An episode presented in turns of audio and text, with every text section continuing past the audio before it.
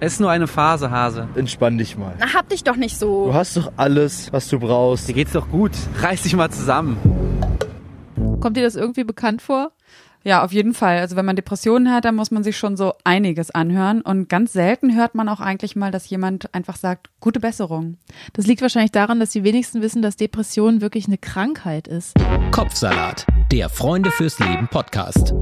Über Depressionen, Gefühle und den ganzen anderen Salat im Kopf. Mein Name ist Sonja Koppitz und ich hatte schon zweimal in meinem Leben eine Depression. Ich bin Sarah Steinert. Mein Vater hatte Depressionen. Ich hatte Depressionen.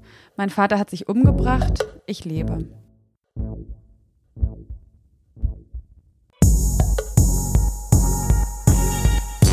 Gemeinsam sprechen wir mit Ärzten, mit Promis, mit Psychologen und Patienten über Fragen wie, wie fühlen sich Depressionen an? Wo kommen sie her?